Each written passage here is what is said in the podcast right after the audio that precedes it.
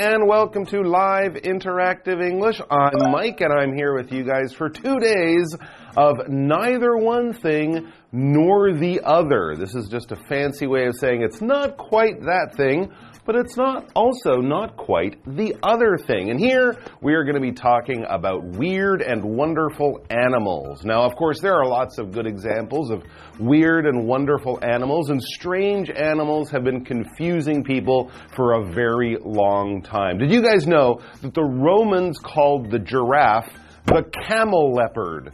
They looked at a giraffe and they said, well, it's, it's kind of like a camel. It's got a long neck, but it's got spots like a leopard.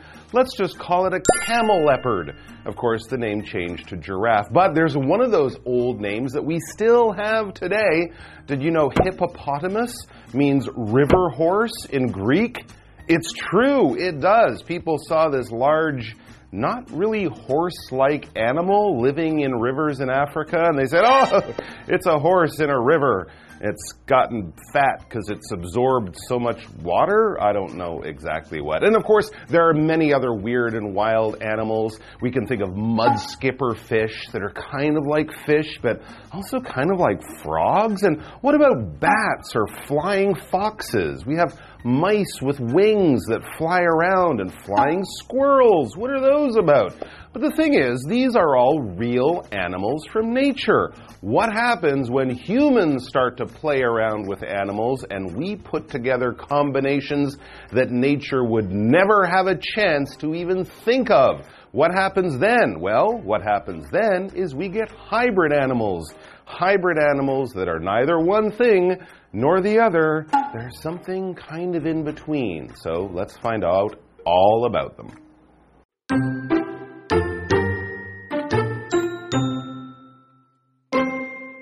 How great would it be to have a pet that was half dog, half cat? Or maybe half cat, half rabbit? Unfortunately, it isn't usually possible for different species to have offspring. But sometimes, if the two species are genetically close enough, they can successfully breed. In these cases, the results are called hybrids. Here are some unique mixes that will make you go wow.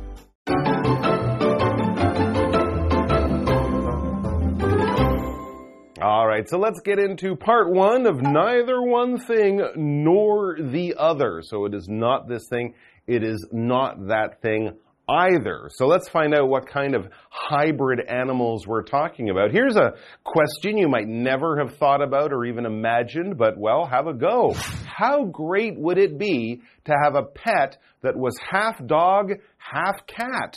Imagine that. You come home and you've got a half dog, half cat pet at home. I guess that could work out well in some ways and maybe not so well in other ways. Depends which half is the dog and which half is the cat. Is it a, an animal that just sleeps all the time and wakes up barking? That wouldn't be so much fun. Or maybe something kind of cool you could take to the park, but it still looks like a cool cat. Or if your imagination goes even further than the simple, or maybe half cat, half rabbit. Mm, I think I'd take the half cat, half dog.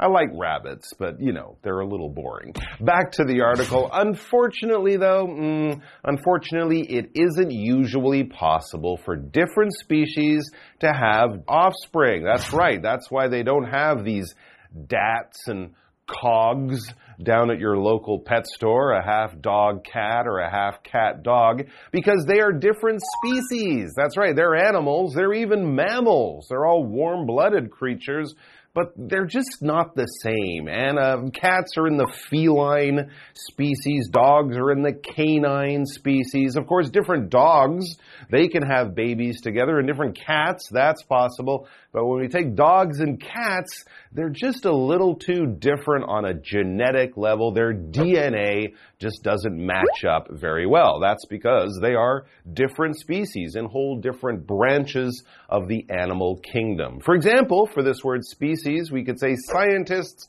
are always discovering new species of animals and plants. I'll point out that you will hear some people saying species or species.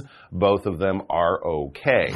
But sometimes, if the two species are genetically close enough, they can successfully breed. That's right. Maybe not as far away as dogs and cats having babies or cats and rabbits, but if they're a little bit closer in the animal world, then it is possible. It says in these cases, the results are called hybrids. This is a word you might have heard and think about as uh, cars, like a hybrid car. It has a gas engine and an electric engine. Well, yeah, we call those hybrids too, but basically you're taking two different things and you're kind of marrying them up. You're making them work together. And that's what happens when these animals can have babies. They create hybrids. Here are some unique mixes that will make you go, wow. We guarantee you will go wow. Yeah, we're going to be talking about how different species or different types of animals, I should say, can breed. And when we say breed, this is a verb, we mean make babies. That's right. We don't usually use this with people. So if your, you know, if your aunt and uncle show up and they have a, a, new baby, you can say, "Oh, look, you're breeding." No, they're people. People don't breed. They have babies. They make families. That kind of thing. But animals, oh yes course, animals breed on farms. They try to breed pandas in the zoo. You might read that in the newspaper. Or if you like dogs, you might have, you might breed dogs, basically have dogs make more dogs, because that's what they do. For example, here's a fun fact. Red pandas breed in winter. I hope they have a warm coat.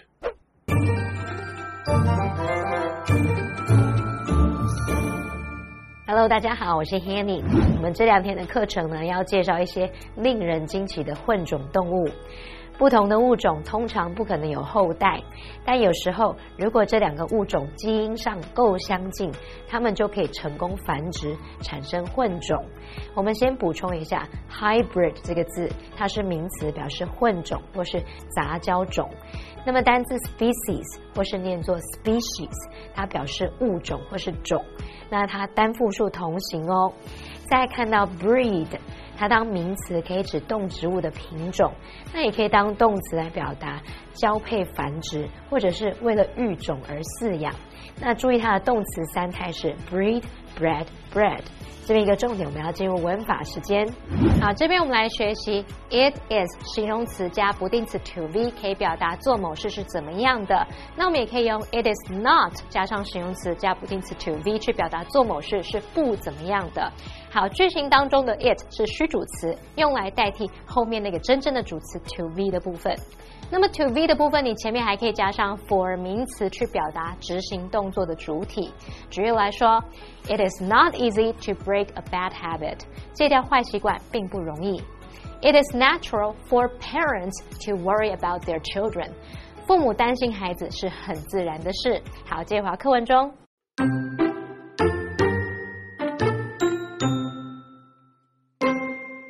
Tigons Lions and tigers hardly ever meet in the wild, but they do come face to face in places like zoos. When a male tiger mates with a female lion, the result is a tigon. A tigon looks very much like a combination of its two parents, with light brown stripes on pale brown fur. Like lions, male tigons also have manes, though they're often much shorter than a lion's. Ligers, on the other hand, when a male lion mates with a female tiger, the result is not a tigon, but a liger. Though ligers are similar in appearance to tigons, they are much, much larger. The genes that limit growth in lions and tigers are not passed down to ligers. As a result, adult ligers typically weigh over 400 kilograms, making them the largest of all the big cats.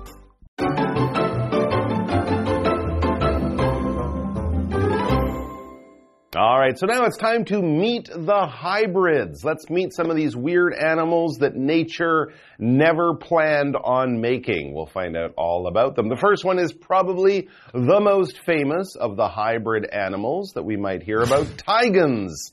That's right, tigons. T-I-G-O-N is the animal, a tigon. And where does that come from? Well, the name and the spelling should give you a good clue. If you don't have a good clue, well, here's the answer. Lions and tigers hardly ever meet in the wild. Well, that's true, but they do come face to face in places like zoos. Yes, as most of you know, lions' natural habitat is in Central Africa. Tiger's natural habitat is in Asia, so unless they have really good travel agents, they don't usually meet on holiday or anything like that. But in zoos, where they bring animals from all around the world into one place, this can happen. And when it happens, and there is enough romance in the air, things can really get interesting. It says when a male tiger mates with a female lion, the result is a tigon. There you go. Tiger and lion. You have a few letters from one, a few letters from the other. And we know which is the male, which is the father, because that's the first part of the name, right? So it's a tiger father, a lion mother. And what would this look like? Well, it says a tigon looks very much like a combination of its two parents with light brown stripes on pale brown fur. Well, that's good because if a tigon came out and it looked like an elephant, that would be really weird. But it looks like basically a mix between a tiger and a lion, as we described there. Like lions, male tigons also have manes. So they have that big bushy extra hair kind of around their necks and down their chest, like lions do, like male, the boy lions, the mature boy lions have a mane, and also male tigons have those, though it says they're often much shorter than a lion's. Oh, okay, that's kind of embarrassing. All the lions have their big, sexy mane of hair, and the tiger's like, my mom's a lion, my dad's a tiger. It's kind of embarrassing. Anyways, we have this word combinations. A combination is basically when we bring two or more things together to create something new. Many times that we uh, make new colors, we'll have a combination of this. As you guys probably know, if you take a little bit of red and a little bit of pink and mix it together, that combination will give you ugh, kind of a dark, no, not a good color. Let's talk about taking a little bit of red and a little bit of blue and you get purple. That's a nice combination that you might want to have. And of course, when we cook, we make lots of combinations. We take this food, which is good by itself, this food, which is good by itself, we put them together, we get a new food that's even better, like this dessert. This dessert is a combination of chocolate and strawberry pudding.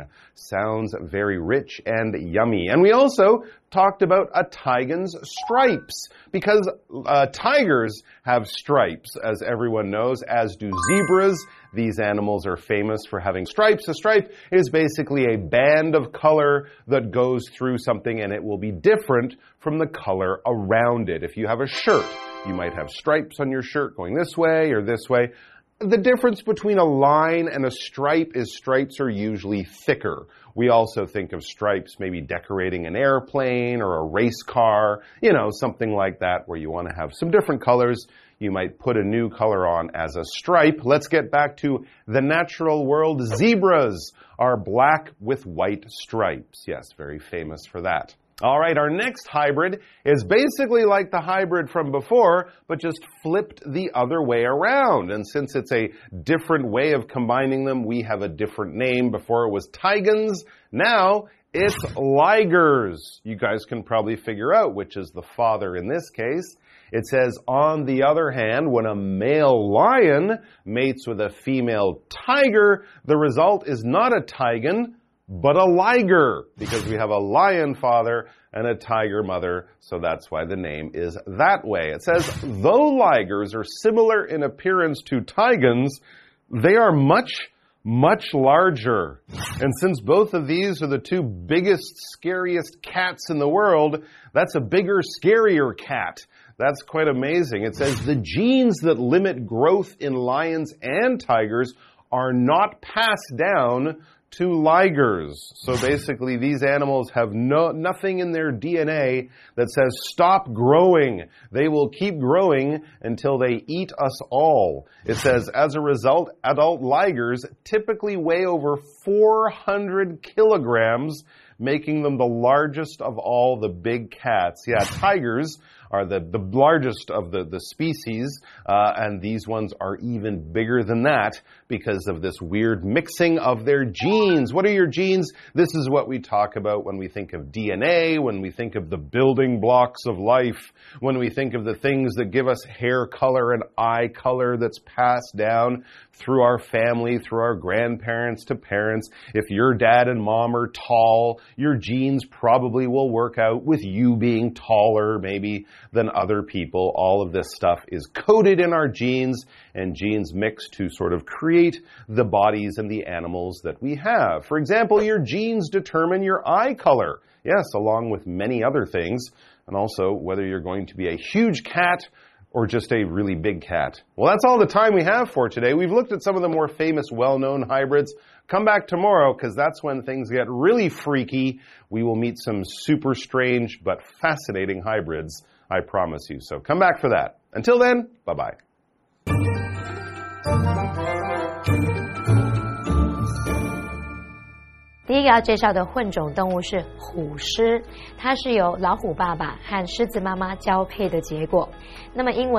tiger 搭配 lion 变成 tigon。就是虎狮的意思。那么虎狮看起来很像就是双亲的结合体，淡棕色的毛皮上面有浅棕色的条纹，而且就跟狮子一样。公的虎狮也有鬃毛，不过呢，往往会比狮子的鬃毛短很多。好，单字 combination 就表示结合、组合。那么 stripe 是指条纹、斑纹。下一个介绍的是狮虎，这则是由狮子爸爸和老虎妈妈交配的结果。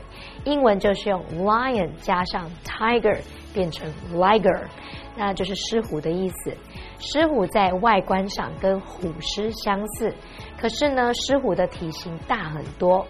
能够限制狮子和老虎成长的基因没有传到狮虎的身上，因此呢，成年的狮虎体重通常会超过四百公斤，是大型猫科动物里面体型最大的。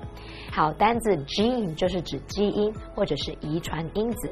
这边一个重点，我们进入文法时间。好，来看这个重点是 on the other hand，是指另一方面。那这个副词片语它可以单独使用，或者是呢，你可以去搭配 on the one。来表达说一方面怎么样，另一方面怎么样，去引出两种不同或相反的观点或者是事实。我们来看两个例句：Richard is a quiet person. His sister, on the other hand, is very talkative. Richard 是一个沉默寡言的人，另一方面，他的姐姐则是非常健谈。好，再看一个例句是：On the one hand, I want to buy a new phone. But on the other hand, I'm trying to save money. 一方面我想买一只新的手机，但另一方面我正在设法存钱，好两难啊！好，那么以上件讲解，同学别走开，马上回来哦。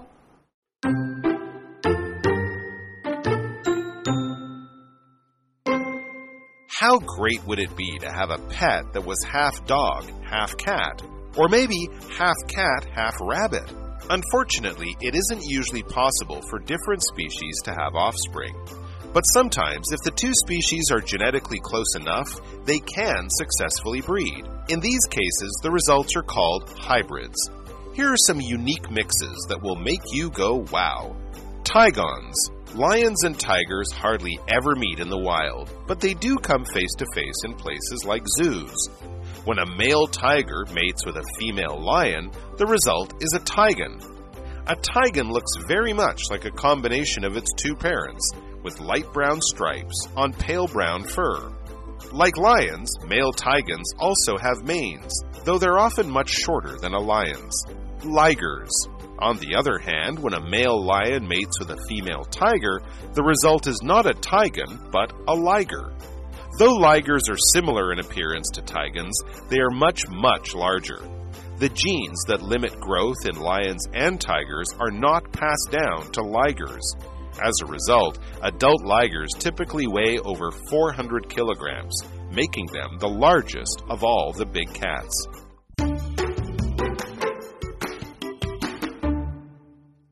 The owner of Hands Wendy, Chao Wen-chong, is the chief of the Arts Street Committee. She has been a fan of fine art since she was a kid. Painting is her favorite genre, but besides traditional painting, she also tackles Japanese air dry clay, wood painting, and decoupage paper cutouts. You will be amazed by her watercolor painting of the map of the art street, as well as the painted wall she did. Zhuang believes that every traveler needs a souvenir to recall the experience. If you take the time to make a card or clay art, the memory lives on. Zhuang loves to make flower themed art pieces. In order to give a bride a unique and lightweight bridal bouquet, she creates clay bridal bouquets. These clay bouquets won't die, so the bride can have an everlasting memory. In addition to creating artwork, Zhuang also teaches both kids and adults. She hopes to establish a foundation of art education that people can apply to their daily lives.